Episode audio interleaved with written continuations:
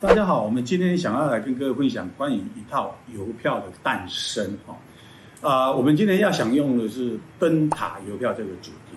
其实全台湾大概有三十五座灯塔，在于啊往年都已经呃正式的发行一些邮票，当然有剩几套没有被发行出来，所以我们在一零六年就曾经想把观光主题放在邮票里面来当做是一个呃主轴来发展。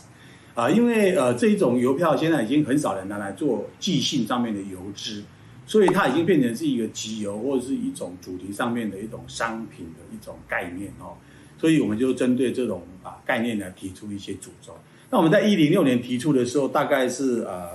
画出这样子的几种概念，比方说我们有这一种啊长条形的浮世绘风，或者这种属于观光景点的，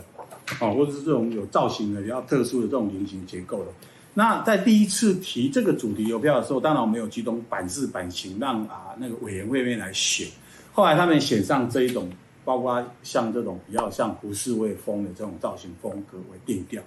那这里的创意方面是我们想把邮票整个把它拉长，用一比二的比例去制造，让整个灯塔的这种线条啊更修长。那把旁边这些地景地貌尽量把它稀释淡化，因为主轴是灯塔哦。所以啊，反应不错。一零八年呢，我们陆续又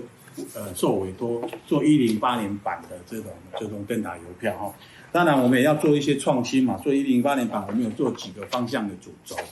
那虽然呃浮世绘风的统调方面，我们也做几种啊构图方面的不一样。结果呢，